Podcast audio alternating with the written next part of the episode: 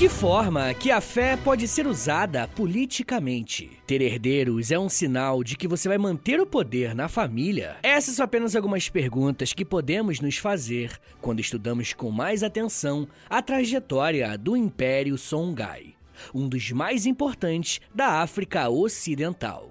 Falar sobre reinos e impérios africanos é sempre uma ótima oportunidade de conhecermos uma parte da história que geralmente é colocada um pouco de lado. Mas como nós vamos ver aqui hoje, o Império Songhai estava conectado com uma série de assuntos clássicos que estudamos na história. Esse episódio ele é mais um daquela série que eu faço sobre reinos e impérios africanos. Já tem episódio do Império Ashum, do Reino de Kush, do Império Mali, do Egito Antigo, é claro, do Império de Gana e do Reino do Congo. E agora, do Império Songhai. Estudar a história da África é também estudar a história do Brasil. Afinal, o Brasil é o país não africano com o maior número de pessoas negras do mundo. Então eu recomendo que você ouça esse episódio sobre o Império Songhai e até os outros, né, sobre outros impérios e reinos africanos, com uma mentalidade de que você também estará estudando as raízes do Brasil. Mas enfim, gente, uma introdução que é importante de ser feita é pensarmos um pouco no que costumamos chamar de África. O termo África, para representar todo um continente e que dá uma sensação de unidade, é bastante recente.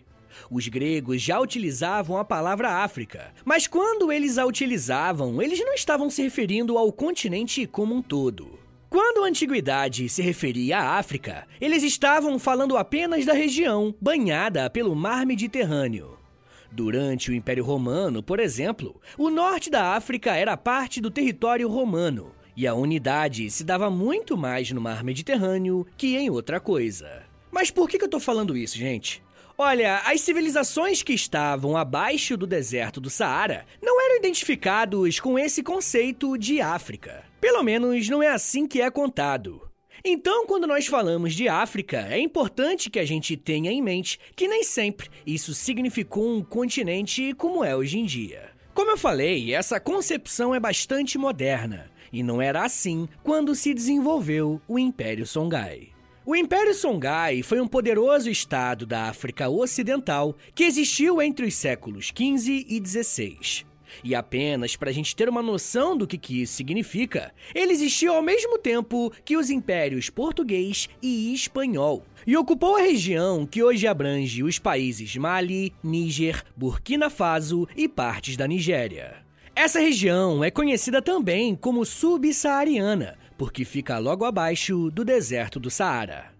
E para a gente se localizar, pensem que acima do Saara fica o norte da África, e hoje é composto por países como Marrocos, Argélia, Líbia e Egito.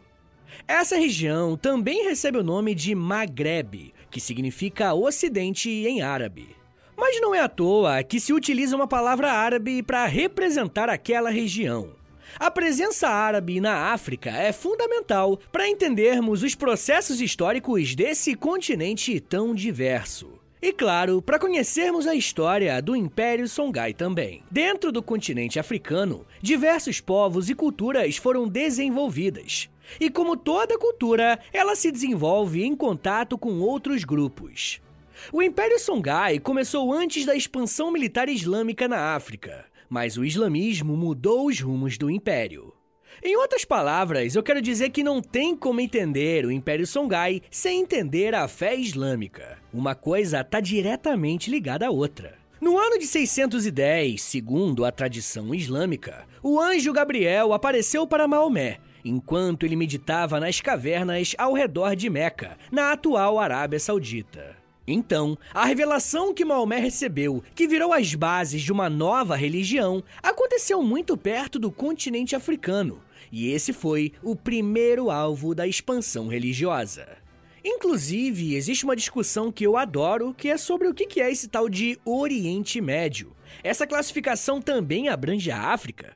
Olha, eu vou tratar desse assunto especificamente e mostrar todas as polêmicas envolvendo esse termo no podcast exclusivo para os apoiadores dessa semana. Se você quiser ouvir esse episódio e os outros mais de 100 episódios exclusivos que já tem por lá, basta assinar apoia.se barra História em Meia Hora, porque além de você receber um monte de conteúdo exclusivo, você também ajuda o meu trabalho a continuar de pé.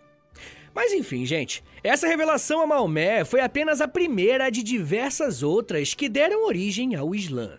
E aos poucos, essa nova religião, que incluía uma crença religiosa, ética, leis e orientações para a comunidade muçulmana, foi se espalhando pela Península Arábica e foi capaz de unificar política, cultural e espiritualmente a região. Um século depois dessa revelação, os árabes islamizados começaram uma incrível expansão em direção ao norte da África, o Maghreb. Os muçulmanos árabes foram recebidos muito bem em alguns casos. No Egito, por exemplo, os muçulmanos foram recebidos de forma bastante amigável pelos cristãos monofisistas. E muito provavelmente por causa da forte perseguição religiosa que eles estavam sofrendo do Império Bizantino. Um dos nomes mais importantes dessa expansão árabe foi o Amr ibn Alas. O Amr foi o líder das campanhas militares que conquistaram os territórios do norte da África. E sob domínio muçulmano, várias dinastias governaram a região do Maghreb. Mas para além do norte, os muçulmanos também se expandiram para o oeste da África. Durante o século XI, as rotas comerciais pelo Saara conectavam as cidades do norte da África com as regiões do Sahel, que vai do Oceano Atlântico ao Mar Vermelho, e da África Ocidental. Comerciantes e estudiosos muçulmanos viajaram para essas áreas e contribuíram para a disseminação do Islã. Foi nesse período que várias cidades-estados e reinos como Gana, Mali e incluindo o Império Songhai adotaram o Islã como religião dominante. Durante o crescimento do comércio no Saara, o Império Mali também prosperou no século 13 e 14. E esse foi o primeiro de três impérios que prosperaram nessa região. Mali, Songhai e Gana. O Império Mali, que já tem um episódio aqui no podcast, conseguiu controlar o comércio local, especialmente a venda do ouro e do sal. Mas durante o século XV, o Império começou a sucumbir, devido às guerras internas e a abertura de novos portos que intensificou a competição comercial da região. E ao mesmo tempo que o Império Mali começava a ruir, um antigo reino crescia em poder e força: o Império Songhai. O reino de Songhai tem a sua origem por volta do século 8 da Era Comum e foi contemporâneo do poderoso Império de Gana, que ficava mais ao leste, na região do Sahel. E eu estou utilizando o termo era comum porque nesse episódio estamos falando da cultura islâmica. E por isso o termo que mais usamos, que é depois ou antes de Cristo, simplesmente não faz sentido. Mas enfim, em um longo processo de mais ou menos oito séculos, os Songhai construíram um estado forte que foi capaz de unificar parte do Sudão. No início do século VIII, eles fundaram Gao, a capital do reino Songhai.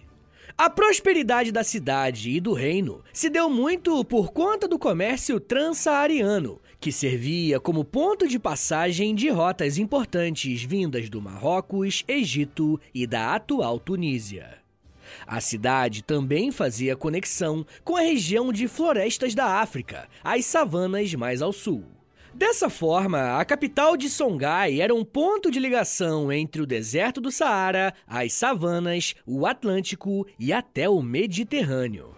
No mercado de Gal eram negociados diversos tipos de mercadorias, desde sal e goma arábica até ouro, âmbar, peles de animais e pessoas escravizadas.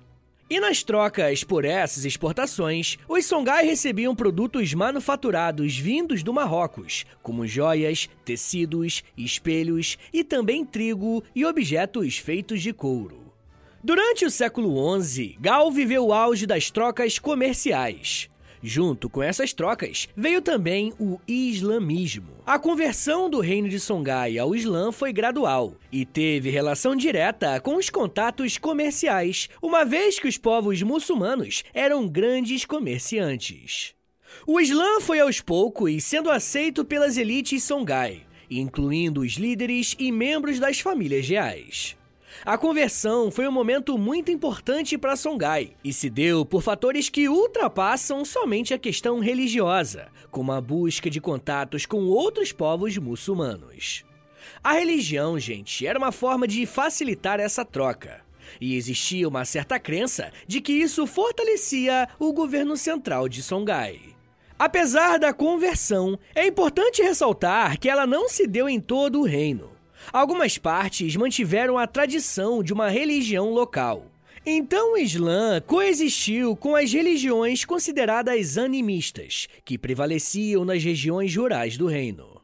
Porém, é importante ressaltar que foi o Islã que se tornou a religião administrativa do reino. As práticas islâmicas foram adotadas, como a oração e a prática do Ramadã, e as leis islâmicas foram adotadas pelos líderes políticos, o que mudou bastante o sistema judicial de Songhai. A fé muçulmana também contribuiu para uma integração de Songhai com o Império Mali, que existiu praticamente nas redondezas de Songhai. Mas a integração do reino Songhai ao Império Mali não foi realizada sem resistência. Os Songais eram um povo guerreiro e se mostraram bastante revoltosos contra o Império Mali. E eles conseguiam uma certa margem de negociação das condições porque eles controlavam o transporte no rio Níger. Assim, os reis de Songhai fizeram diversos tipos de ataque aos centros urbanos de Mali e, durante o século XV, conquistaram a independência de Songhai, enquanto os reis de Mali perdiam força na região. Nesse período, o rei Suni Ali, ou Soni Aliber, foi muito importante para os Songhai. Por volta do ano de 1468, foi ele quem mudou a estratégia de ataques a Mali. Ao invés de campanhas esporádicas, eles passaram a fazer ataques mais fortes e constantes. O reino Songhai, então, começou a expandir os seus territórios. Nessa época, Songhai era o único reino do norte da África que possuía uma frota naval, além de contar com uma cavalaria bem pesada. Se utilizando da frota naval, Suni Ali posicionou os barcos ao longo do rio Níger e conquistou partes do Império Mali. Mesmo com a presença do islamismo nessa região da África, o rei Suni Ali manteve a prática de uma religião animista. Suni Ali foi educado em Faru, terra de origem da sua mãe, e nunca se tornou um muçulmano e nem abandonou as suas crenças tradicionais Songhai. Mais que isso, né? Suni Ali soube se utilizar da imagem de um mago da religião indígena para incitar o medo nos seus inimigos. A fama de Suni Ali era de ser um homem bom e terrível ao mesmo tempo. Ele era considerado bom porque ele integrava os guerreiros de povos conquistados ao seu próprio exército, o que lhe dava a imagem de um rei bondoso. Porém, outros povos, como o povo Fubi, não tiveram essa sorte e foram cruelmente executados. Tudo isso fez com que Suni Ali ganhasse o apelido de Suni, o Impiedoso. Mas não foram apenas essas estratégias que deram poder ao rei Suni. De fato, a sua tática de guerra era avassaladora, e diante do seu exército, os inimigos caíam sem conseguir muita resistência. Quando um território era rapidamente conquistado, Suni Ali escolhia um homem de sua confiança para ser o governador, e os chefes locais eram feitos de reféns. Apesar da conquista avassaladora, o que sempre envolve muita violência, o rei Suni Ali foi muito importante para o desenvolvimento do Império Songhai. Os ataques Songhai começaram por volta de 1468, e em 1473, uma grande parte do território já vivia sob o controle de Suni Ali. Em 1469, os Songhai conquistaram o controle de um importante posto comercial em Timbuktu, no rio Níger. Dois anos depois, eles atacaram e conquistaram os territórios de Mossi, e em 1473 controlaram o centro de comércio Djenne. Apesar da velocidade e da ampla conquista, Suni Ali ainda não possuía acesso aos campos de ouro da região mais ao sul. Ele sabia da importância dessa conquista, porque foi graças a ela que os governantes de Gana e Mali conseguiram construir suas riquezas. A riqueza dessa região se dava pelos campos de ouro, mas também por causa do contato com os portugueses, que por volta do ano de 1471 já tinham navegado a costa africana do Atlântico e estabelecido muitos postos comerciais. Com a morte de Sunni Ali, teve início uma nova dinastia, a dinastia dos Askia, que durou de 1492 a 1592. Muhammad Turé se apossou do poder soberano dos Songhai e assumiu o título de Askia, fundando uma dinastia muçulmana. Askia Muhammad era de origem soninke, os clãs dos Turé, originários da região de Tekrur, no oeste do continente africano. Era um homem que não sabia ler, mas era um muçulmano fervoroso, considerado prudente e um político habilidoso. Ele soube se apoiar nas novas forças muçulmanas para expandir o império construído por Sunni Ali. Seu reinado foi marcado pelas novas conquistas, mas também pela peregrinação a Meca. A peregrinação a Meca faz parte de um processo de afirmação muçulmana do novo líder. E ele também visitou o Cairo, no Egito, que era um dos pilares do Islã na África. Lá vivia o grão-mestre da mesquita de Al-Azhar, de quem ele recebeu preciosos conselhos sobre a arte de governar. Em Meca, ele obteve o título de Califa do Sudão, o que lhe garantiu uma concessão para abrigar os peregrinos do Sudão. Quando ele voltou à sua região, ele estava completamente legitimado pelas autoridades e pela fé islâmica. Eu já quero falar mais sobre esse império e como que ele chegou ao seu fim, né? Uma hora ia acontecer. Mas me dá um minutinho aí, tá, gente? Que daqui a pouco a gente volta e eu falo um pouco mais sobre fé, riquezas, poder, guerras e queda. Segura aí, que é um minutinho só.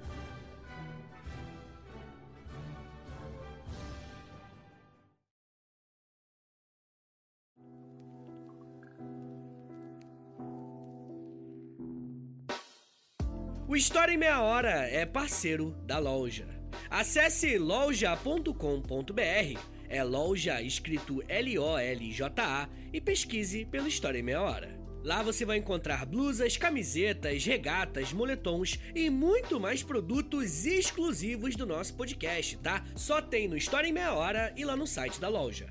Tem uma blusa que é uma mistura do Lampião com a Kira, tem uma que é da Cadela Laika, tem uma que é o Street Fighter, só que com figuras históricas do Brasil. Gente, tem muita coisa irada por lá.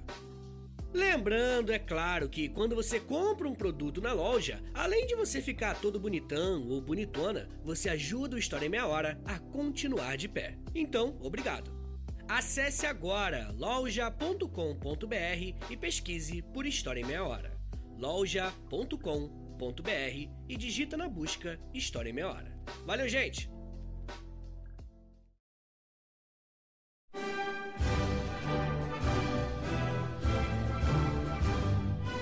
Abre aspas. O Império Songhai foi profundamente original quanto à organização política e administrativa.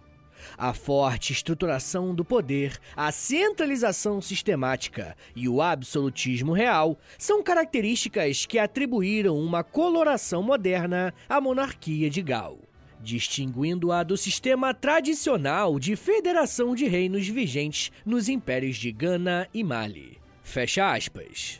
Esse trecho foi retirado do texto do Sekene Moji Sissoko, e tem o título de, abre aspas, Os Songhai, do século XII ao século XVI. Fecha aspas. O texto está inserido na importante obra sobre a história geral da África, organizada pela Unesco.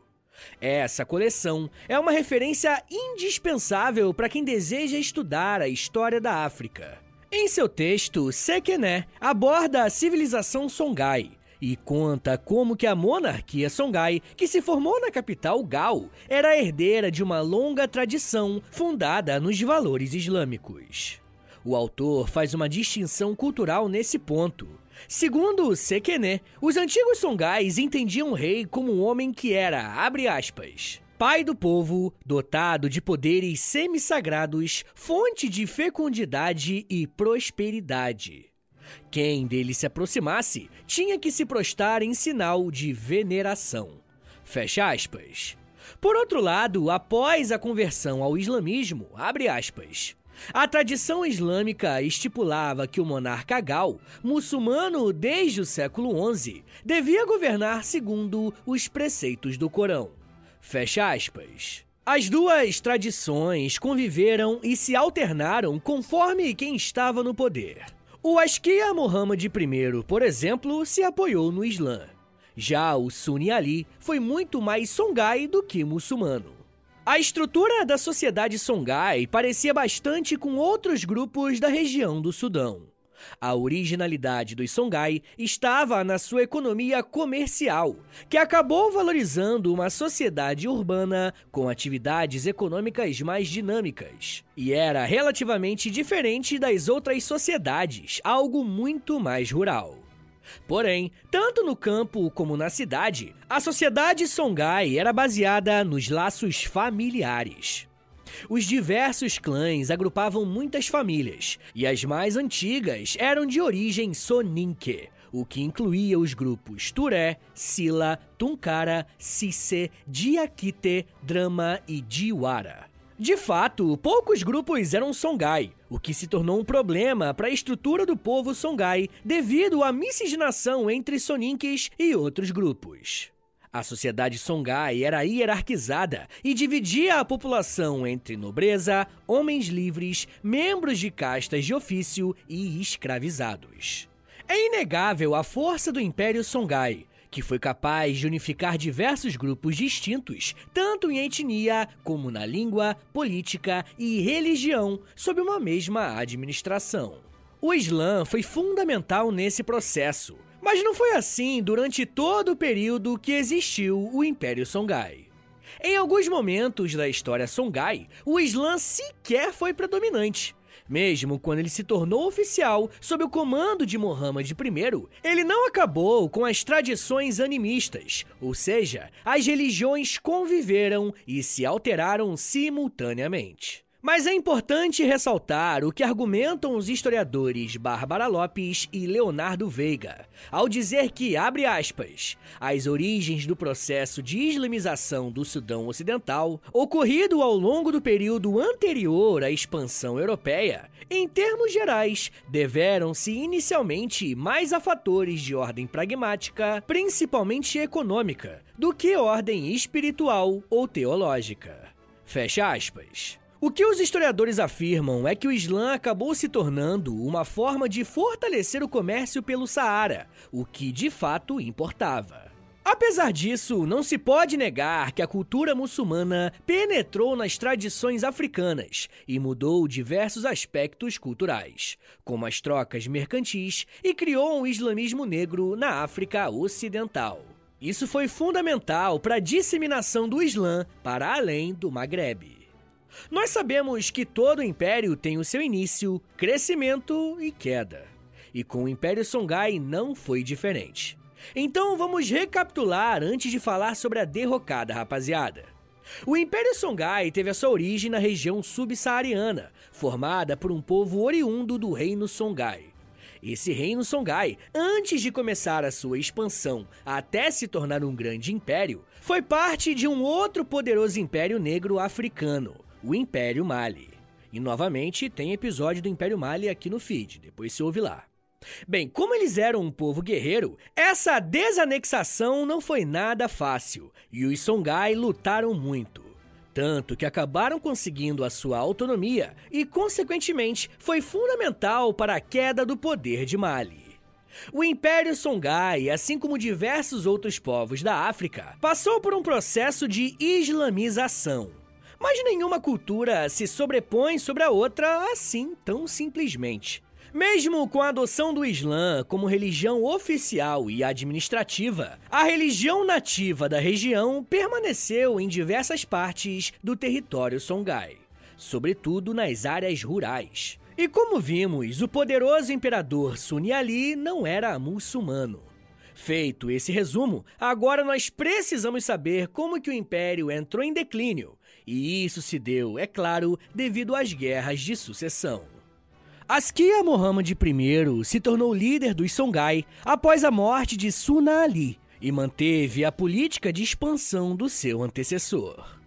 tanto que dominou as regiões de Massina e de Zara no início do século XVI. Também conquistou Agadez e as cidades de Halsa de Katsina e também Kano. Eu sei que esses nomes não são familiares para nós, mas eu acho que é importante dizê-los justamente por esse mesmo motivo. A gente tem que se acostumar, tem que começar a aprender um pouco mais sobre a história da África como um todo. E isso inclui, claro, o nome dos locais, das cidades, da geografia do continente como um todo. Mas enfim, Askia Muhammad I chegou a ser considerado o Senhor do Saara. O único fracasso do seu governo se deu nas incursões contra os povos do sul, os Bariba, os Mossi e os Dogon.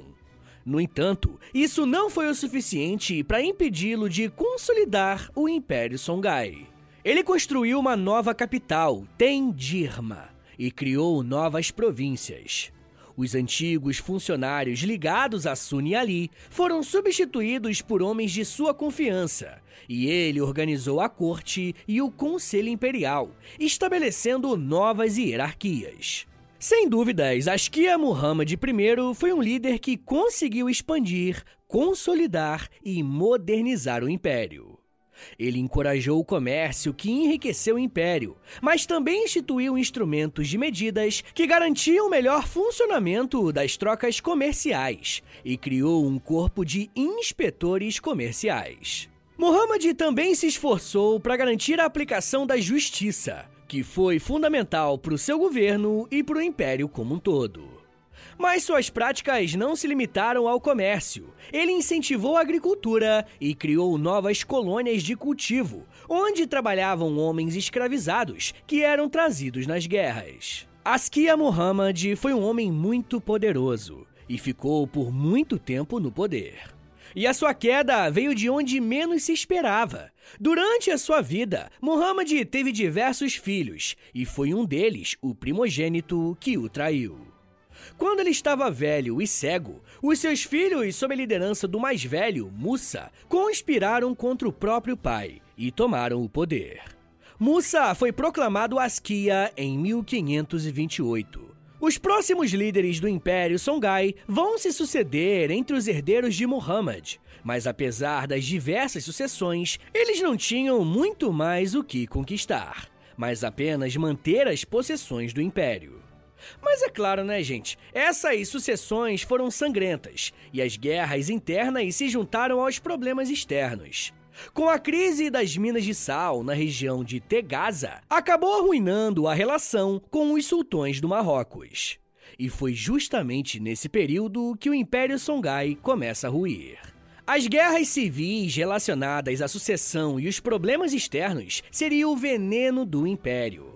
O primeiro racha foi com a rivalidade entre Muhammad IV e os seus irmãos, por volta do ano de 1586. Essa disputa acabou dividindo o império ao meio.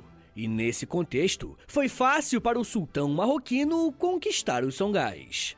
No norte da África, por outro lado, o chamado Sultanato Saadiano vivia o seu auge. Tamanha era a força do sultão marroquino que ele liderou um exército de 50 mil homens contra as tropas portuguesas de Dom Sebastião, em Alcácer Quibir. A Batalha de Alcácer Quibir ocorreu no dia 4 de agosto de 1578 e marcou o fim das ambições expansionistas de Portugal no norte da África.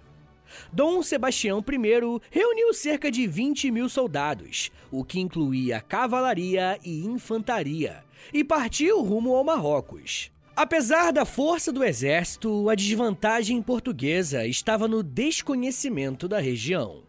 Por outro lado, o sultão marroquino contava com um exército bem experiente, bem treinado, tinha o conhecimento da região e o apoio das comunidades locais. O exército português foi subjugado pelos marroquinos e Dom Sebastião foi morto em batalha.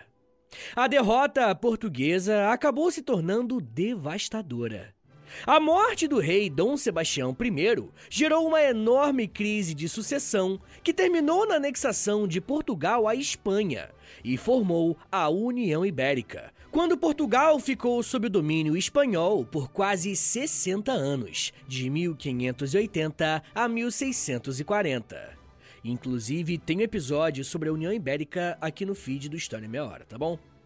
Mas enfim, gente, apesar da vitória, a batalha esgotou os recursos de Marrocos, deixando o país à beira da falência. E em busca de novas fontes de riquezas e recursos, o sultão Ahmad al-Mansur Saad voltou a sua atenção para os vizinhos. E então, o Império Songhai entrou na mira dos marroquinos. A ambição do sultão era, é claro, as minas de ouro do território Songhai. Os conselheiros do sultão defendiam a tese de não seguir com esse plano, porque era ilegal entrar em conflito com uma outra nação muçulmana. Mas, como de costume, o conselho foi ignorado. O exército marroquino partiu de Marrakech no dia 29 de outubro de 1590, com uma tropa formada por 8 mil camelos, mil cavalos e 600 trabalhadores. Ahmad al-Mansur enviou uma frota relativamente pequena de 4 mil homens armados com mosquetes e foram em direção para atacar o Império Songhai, que somava 30 mil homens da infantaria e 10 mil da cavalaria. O líder das tropas marroquinas era Judar, um eunuco espanhol que foi capturado pelos marroquinos quando ainda era uma criança. E após quatro meses de viagem, Judar chegou ao território Songhai. Além de estar vivendo uma crise na própria sociedade, rachada por causa dos conflitos internos que eu citei, o exército Songhai estava equipado apenas com lanças e flechas. A diferença tecnológica foi suficiente para decretar a vitória marroquina. As forças de Judar capturaram, saquearam e arrasaram as minas de sal de Tagaza e partiram em direção à capital Gal. No dia 12 de abril de 1591, os exércitos finalmente se encontraram, perto de Tondine, a 50 quilômetros da capital Gal. A cavalaria Songhai foi massacrada pelas armas de fogo do exército marroquino. O tesouro Songhai foi totalmente capturado. O império foi absolvido e se tornou uma província dos marroquinos. O poderoso Império Songhai, o último dos impérios da África Ocidental, chegava ao seu fim. O Império Songhai desmoronou e nunca mais conseguiu se reerguer.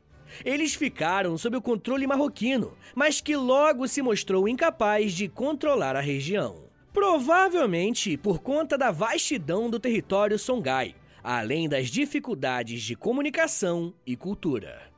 A conquista marroquina gerou anos de combates esporádicos, o que resultou na divisão do território em dezenas de reinos menores. Os sobreviventes Songhai estabeleceram o Reino Dendi, que existiu até a chegada dos colonizadores franceses em 1901. Mas não se engane, tá? A cultura Songhai ainda persiste nas tradições e na língua de vários povos africanos, mostrando pra gente uma linha muito concreta de construção cultural que vem de séculos atrás ou até milênios atrás. Mas isso já é um papo para uma outra meia hora.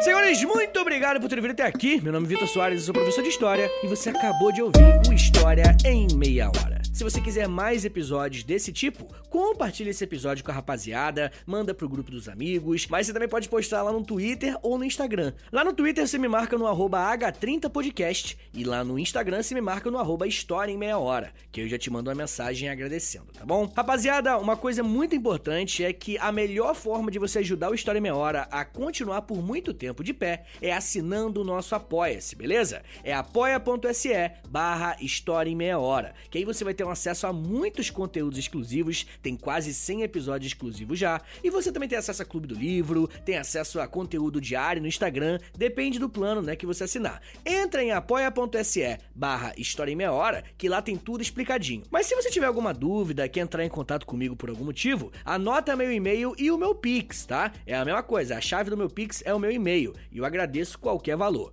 O e-mail é o seguinte, é historiaemmeiahora.gmail.com Rapaziada, o História Meia Hora tem a parceria com a loja. A gente vende nossas camisetas, moletons, tudo original do História Meia Hora lá. Então entra em loja.com.br, é L-O-L-J-A, tá? loja.com.br, digita História Meia Hora, que você vai ser levado pra nossa lojinha, tá? A nossa lojinha que eu tenho muito orgulho e que, pô, também é uma forma de ajudar o nosso trabalho, além de você ficar bonitão ou bonitona. é, rapaziada, uma outra coisa que eu acho que é importante é lembrá-los também de deixar cinco estrelinhas no Spotify, tá bom? Esse episódio só tem no Spotify, então entra aí no perfil do História Meia Hora, clica em cinco estrelinhas, depois você clica em seguir e por último, você clica lá no sininho, que o sininho vai enviar uma notificação pro seu celular quando tem episódio novo do História Meia Hora, beleza? Então é isso, gente, me siga nas redes sociais, é arroba no Twitter, no Instagram e no TikTok. Sempre faço um videozinho educativo no TikTok de um minutinho aí mais ou menos, tá bom? É isso, gente, muito obrigado, um beijo, até semana que vem e valeu! Goa.